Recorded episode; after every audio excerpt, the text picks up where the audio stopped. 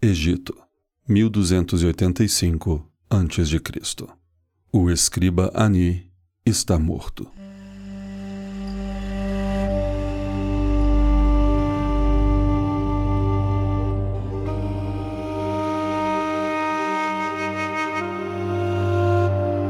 Seu corpo está sendo atendido por um grupo de sacerdotes que há dois meses começou seu processo de mumificação. Eles removeram o cérebro usando ganchos especiais através das narinas, e então fizeram um corte na lateral do abdômen por onde retiraram todos os órgãos internos, com exceção do coração que era a fonte das emoções, da inteligência, do conhecimento e do caráter.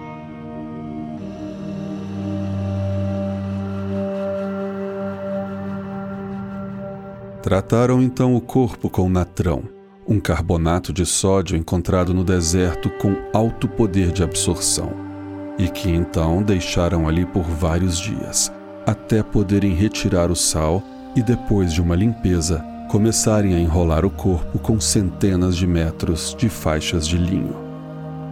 Eram enrolados junto com as faixas resina, amuletos e feitiços. Um amuleto em forma de besouro era colocado sobre seu peito. A múmia foi então levada para o seu túmulo dentro de um sarcófago. Os sacerdotes fazem as preces finais e fecham o túmulo. E então, finalmente, a jornada de Ani estava prestes a começar.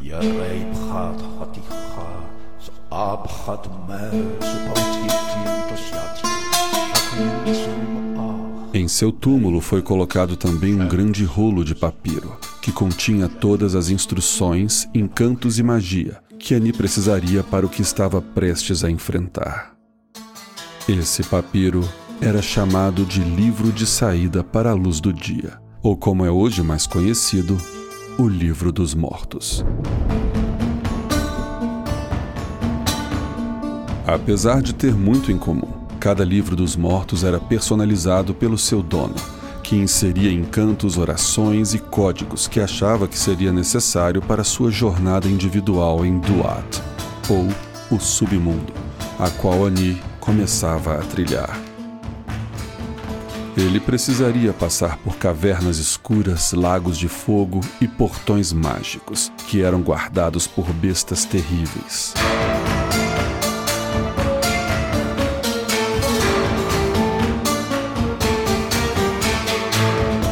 Enquanto vencia esses obstáculos, ele tinha que evitar ser pego por Apep, o deus serpente da destruição, que ficava de tocaia nas sombras para devorar sua alma.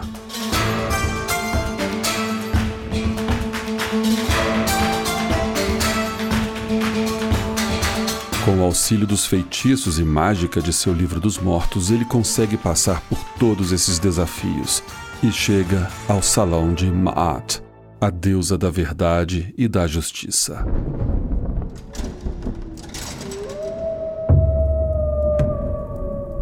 Lá, ele é colocado de frente aos 42 juízes. Esses deuses assessores da deusa Maat têm que ser convencidos de que ele foi bom justo e correto em vida. Dessa forma, Ani deverá ir de um em um, se referindo a eles pelos respectivos nomes, e para cada um deles deve confessar um pecado que ele não cometeu. Para auxiliá-lo nessa que é conhecida como declaração de inocência, Ani conta com seu amuleto em forma de besouro, que possui a inscrição: Não seja uma testemunha contra mim. Dessa forma, ele proclama que nunca fez ninguém chorar, não bisbilhotou a vida alheia e nunca poluiu os rios. O amuleto é necessário, pois, mesmo ele tendo vivido uma vida exemplar, é impossível não ter cometido algum deslize. O objeto mágico impede que seu coração o entregue.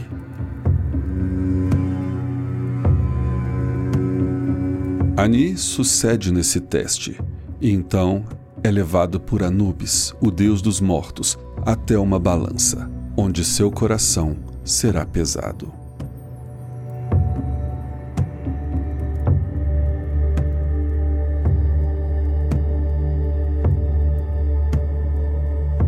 Num dos lados da balança, Anubis coloca uma pena da deusa Ma'at.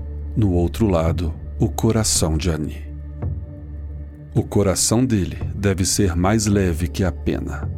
Caso não seja, ao lado da balança o aguarda Amet, uma besta que tem a cabeça de um crocodilo, o tronco de um leão e a parte inferior de um hipopótamo.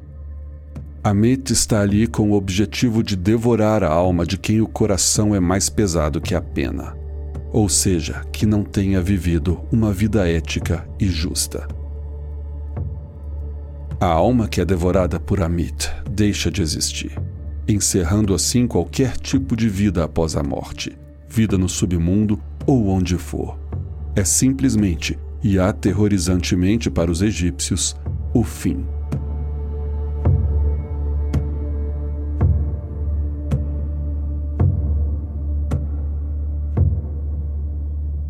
Mas Ani viveu uma vida virtuosa e seu coração se mostrou mais leve que a pena.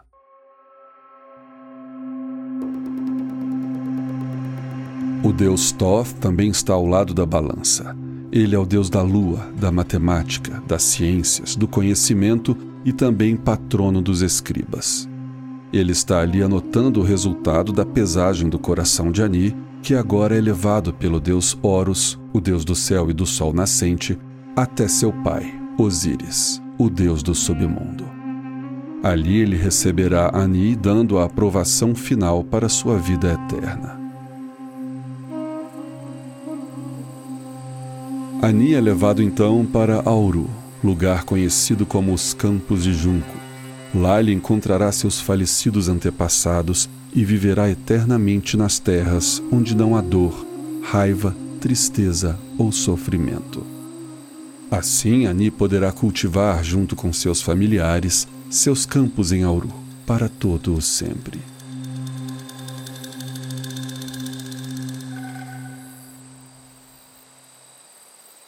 Essa rica passagem da mitologia egípcia mostra a construção de uma resposta para a pergunta que o ser humano faz desde que desenvolveu a autoconsciência: Para onde vamos?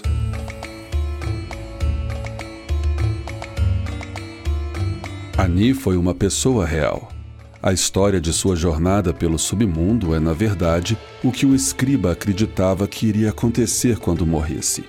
E estava descrita no seu Livro dos Mortos, que se encontra em exibição hoje no Museu Britânico. É o mais completo livro dos mortos que chegou até nós, mas não é o único. Várias partes de outros também podem ser lidos hoje, como o papiro de Hunefer outro escriba que viveu na mesma época. Nos primórdios, os egípcios acreditavam que só os faraós tivessem o privilégio de uma vida após a morte. Posteriormente, passaram a acreditar que qualquer pessoa que pudesse encomendar a confecção de um livro dos mortos poderia também tentar a vida em Auru.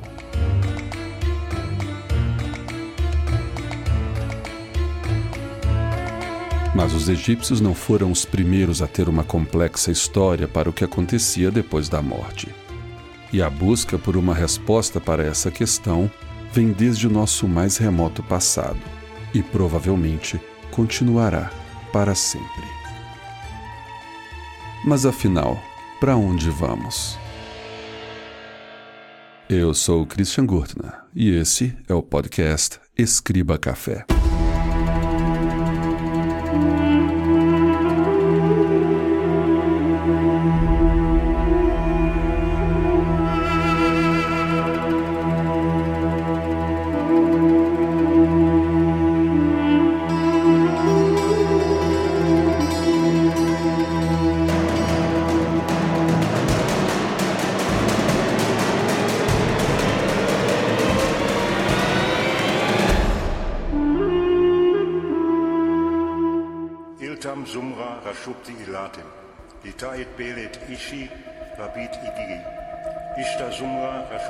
Os antigos tinham uma percepção diferente sobre a vida após a morte.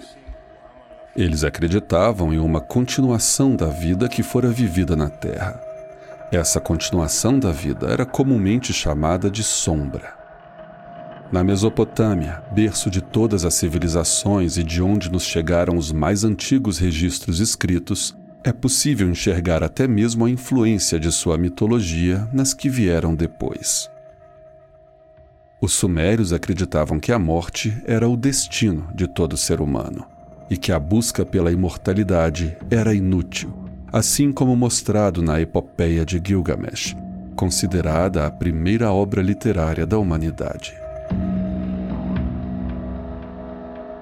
A única forma de se ter a imortalidade era através do legado de cada pessoa e suas virtudes em vida. No entanto, a morte física não era o fim. A alma da pessoa teria a oportunidade de continuar sua existência no submundo, mas para isso todo um processo deveria acontecer, e a maior parte dele não dependia do morto. Os ritos funerários e de luto deveriam ser realizados corretamente, para que a alma da pessoa pudesse começar sua jornada para o submundo. E essa jornada consistia no cruzamento de uma estepe infestada de demônios, e em seguida conseguir passar por sete portões guardados por entidades, até chegar à grande cidade do submundo onde poderia passar sua existência. O submundo dos Mesopotâmios era governado por entidades divinas através de uma hierarquia, que também era aplicada aos mortos que lá chegavam, dependendo do seu status social em vida. Não havia uma dualidade como nas religiões abraâmicas, ou seja, não havia recompensa ou castigo.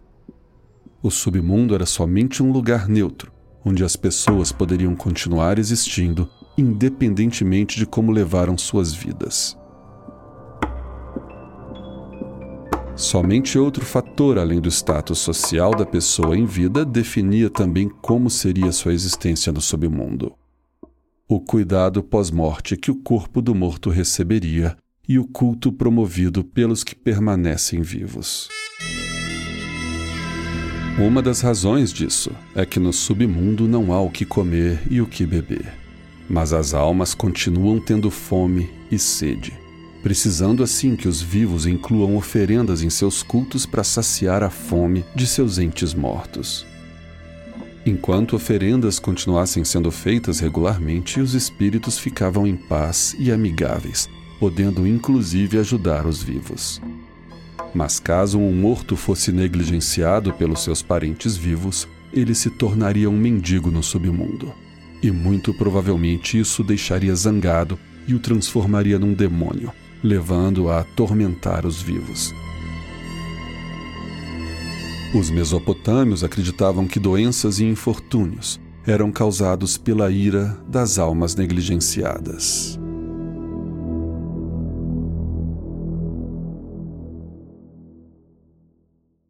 Grécia, século 8 a.C.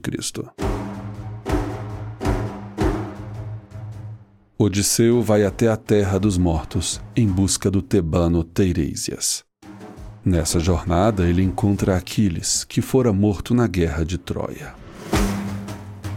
O lendário herói confronta Odisseu, o chamando de tolo por ter descido até aquele reino de fantasmas.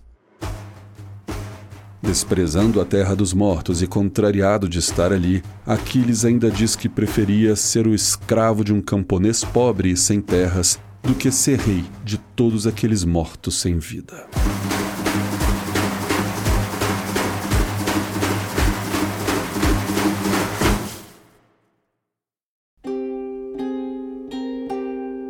Essa história está presente na Odisseia, de Homero que, junto com sua Ilíada e a Teogônia de Hesíodo, formam o principal registro e base da mitologia grega.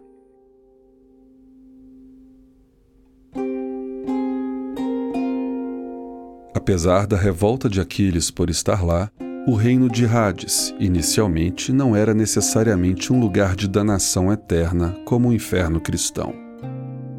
O reino de Hades possuía diferentes planos para onde as almas iam e era governado pelo Deus de mesmo nome. Para os heróis, reis e pessoas que viveram uma boa vida e eram lembrados pelos vivos, havia os belos Campos Elíseos, onde passariam a eternidade em danças, banquetes e belas paisagens. Para os que não cumpriam esses requisitos, não havia sofrimento, e sim um lugar entediante e cinzento, onde as almas vagavam sem memória. Mas isso já era o suficiente para que os gregos e posteriormente os romanos que absorveram sua mitologia se preocupassem com os ritos fúnebres.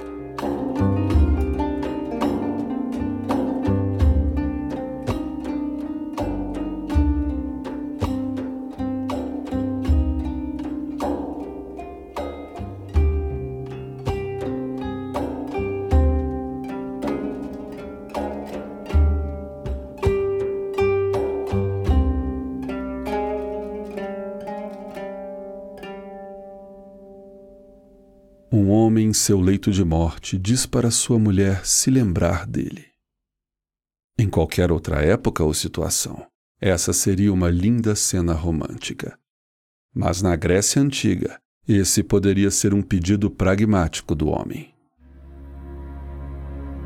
Numa crença que pode ter suas raízes na Mesopotâmia, a responsabilidade dos vivos para o bem-estar dos mortos em Hades também era levada a sério pelos gregos.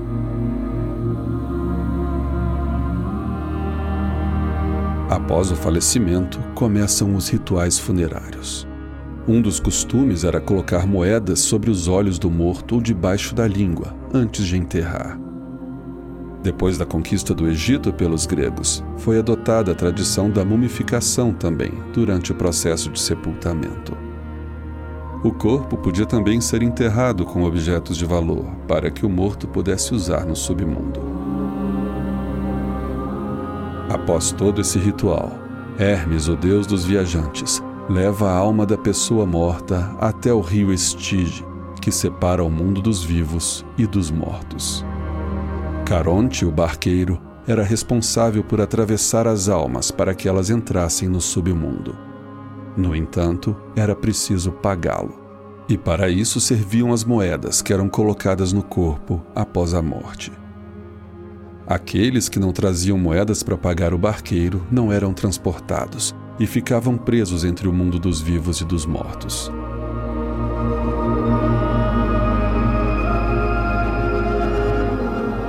Após cruzar o rio, o espírito chegava em Hades, onde, dependendo de como ficou marcado na memória dos vivos, poderá se deleitar nos campos elíseos ou passar a eternidade vagando pelas cinzentas terras do submundo. Assim, os mortos também dependiam dos vivos. Os túmulos comumente continham imagens do morto em alguma cena de seu cotidiano, comendo, bebendo, conversando, no meio de sua família, e o objetivo dessas lápides era justamente esse: não deixar os vivos esquecerem quem foi aquela pessoa, lembrando dela de forma visceral. Na Grécia Antiga, a morte era derrotada não pelos deuses, mas pela memória humana.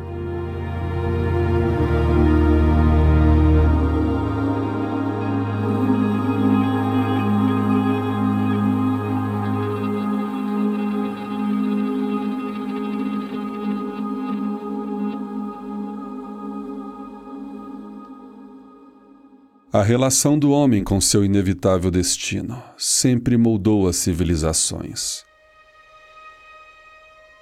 As mitologias faziam, e ainda fazem, as pessoas levarem a vida de determinada forma, mas muitas vezes era o ambiente e as necessidades em vida que criavam as crenças. Os guerreiros vikings, por exemplo, tinham na morte em batalha a melhor forma de morrer uma vez que as valquírias, deidades sob o comando da deusa Freia, passavam pelos campos de batalhas escolhendo e levando os mais bravos guerreiros para Valhalla, o salão dos mortos, onde irão comer e beber na companhia do deus Odin, contar suas histórias heróicas e também lutar como preparativo para o Ragnarok, a batalha final dos deuses nórdicos. Essa crença definitivamente poderia surtir efeito nos combates, sendo útil para elevar o moral e incentivar os guerreiros a darem o melhor de si, para poderem ser selecionados como heróis pelas valquírias, caso tombassem. Mas a Valhalla não era o único destino dos mortos. Havia vários reinos para onde os espíritos poderiam ir após a morte.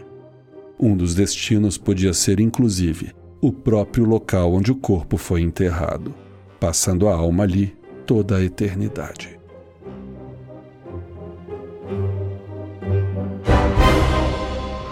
Assim, a vida após a morte para os nórdicos não era algo que eles almejavam, e é bem provável que também a temiam. E esse sentimento em toda a história foi o que sempre moldou a relação do homem com a morte.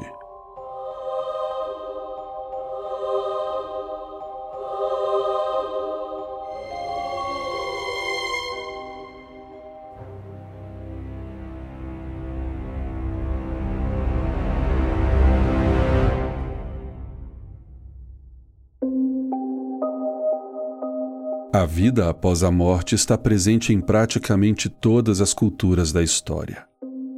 Da mesma forma que o homem sempre buscou e tentou responder à pergunta de onde viemos, para onde vamos, também exigiu respostas para que a sensação de um propósito motivasse nossas mentes autoconscientes a perseverar.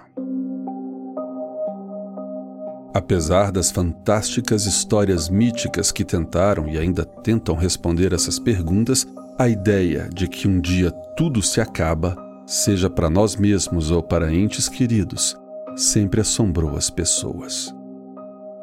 A ideia de uma alma imortal é a resposta quase instintiva para esse medo latente da morte. E é exatamente esse medo que levou a sociedade a criar mecanismos e formas de adaptação cultural para manter as pessoas afastadas da consciência de sua natureza animal e, consequentemente, mortal. Dessa forma, a ansiedade perante esse inevitável fim acabou por transformar a morte em tabu em várias culturas modernas.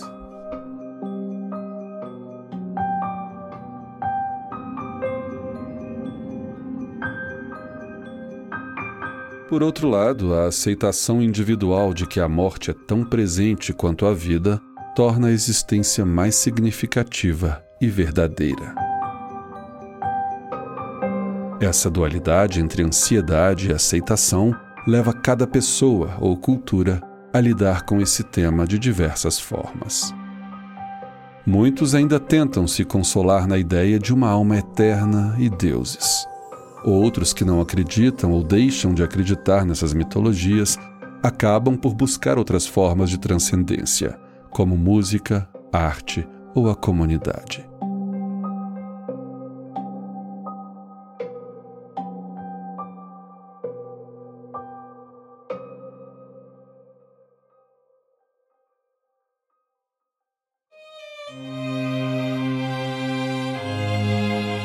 Epicuro, no século 3 a.C., aconselhou numa carta a não termos medo da morte, pois quando nós estamos, a morte não está, e quando a morte está, nós é que não estamos.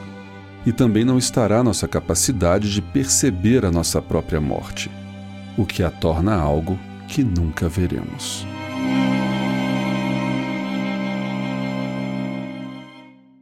A ansiedade com a morte e o consequente tabu que ela se tornou nos dias de hoje afastou ainda mais as pessoas da consciência do fim. E, num círculo vicioso, aumenta a ansiedade quando o tema emerge.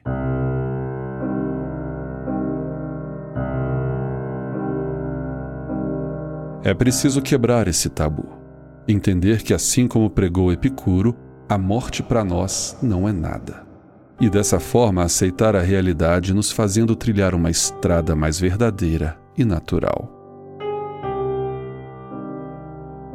Ainda na antiguidade, outro filósofo, o estoico Sêneca, já disse: deve-se aprender a viver por toda a vida, e por mais que te admires, durante toda a vida se deve aprender a morrer. Mas o caminho que a sociedade tomou está fazendo exatamente o contrário A morte foi afastada de nosso cotidiano, como se não existisse, ou, quando acontece, é algo trágico, anormal, inaceitável. A cultura consumista também nos trata como imortais e nos faz viver assim. A velhice se tornou uma doença. O que antes era o símbolo da experiência e sabedoria, hoje é evitada a todo custo, mal vista, interpretada como decadência. E as pessoas fazem de tudo para permanecerem jovens, como se isso fosse possível. Mas toda uma indústria e cultura suportam essa ilusão. E a ciência busca a cura para a morte. Mas, mesmo que isso fosse possível, fica a pergunta retórica: Você ia querer viver para sempre?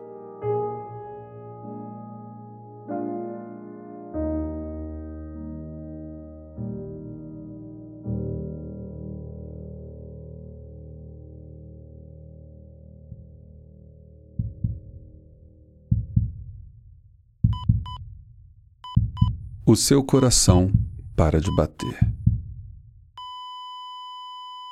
Sem o sangue circulando, todos os outros sistemas de seu corpo entram em colapso. Seu cérebro sem oxigênio se desliga, enquanto um misto de confusão e alucinação te afastam de toda a dor naquele último segundo. E então, tudo se apaga. Você morre. O que vem a seguir? Talvez a preocupação que devíamos ter nesse momento é sobre o que veio antes. Como você viveu?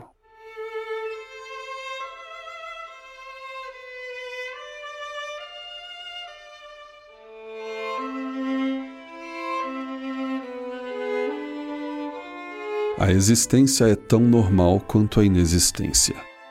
Todos que um dia aqui estavam não mais estão. Nós que aqui estamos não mais estaremos, e aqueles que vierem depois de nós também deixarão de existir após uma temporada nessa vida.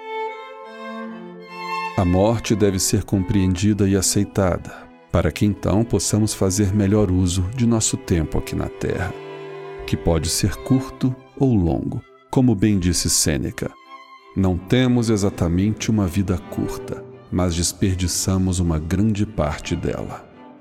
Quanto tempo dedicamos a satisfazer a inútil impressão alheia, a atividades vazias, a ambições fúteis e às relações meramente superficiais que nos tomam tempo sem acrescentar nada.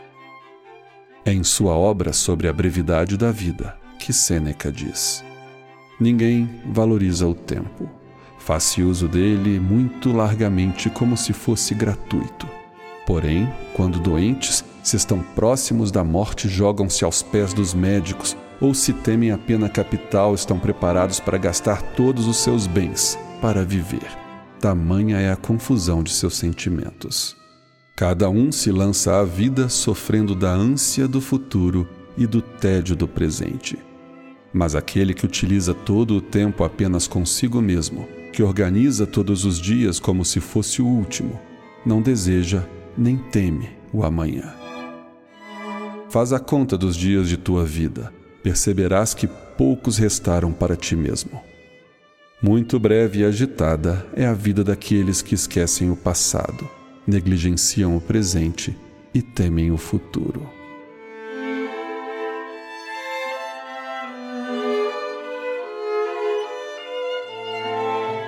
Se há uma vida após a morte, só saberemos quando for a nossa vez mas a garantia da eternidade está exatamente aqui, na vida. De acordo com Platão, a maior recompensa dos deuses aos mortos é a memória deles permanecerem com os vivos, muito tempo depois que eles partiram.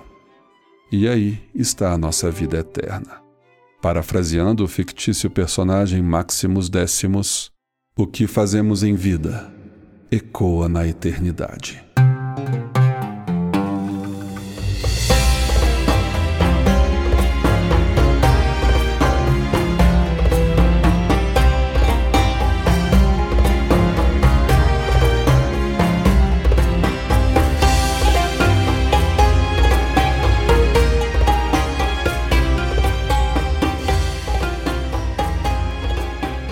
Sou Christian Gortner e esse é o Escriba Café. Sigam o Escriba Café no Instagram e Twitter. É só procurar por Escriba Café, tudo junto. Na verdade, é Escriba Café tudo junto em todas as redes sociais. YouTube também a gente tem um canal, então vai lá. Segue o Escriba Café em todas as redes. Para os assinantes premium, lembrem-se que no final desse episódio, após a música de créditos, tem um pouquinho mais de conteúdo bônus. Se você ainda não é assinante premium, acesse escriba.café. Sem ponto .com ou br é só escriba.café e seja um assinante para ter acesso a esse e outros benefícios, inclusive ouvir os episódios do Escriba Café antes de todo mundo. E a todos que me ouvem, o meu muito obrigado. Um grande abraço e fiquem em paz.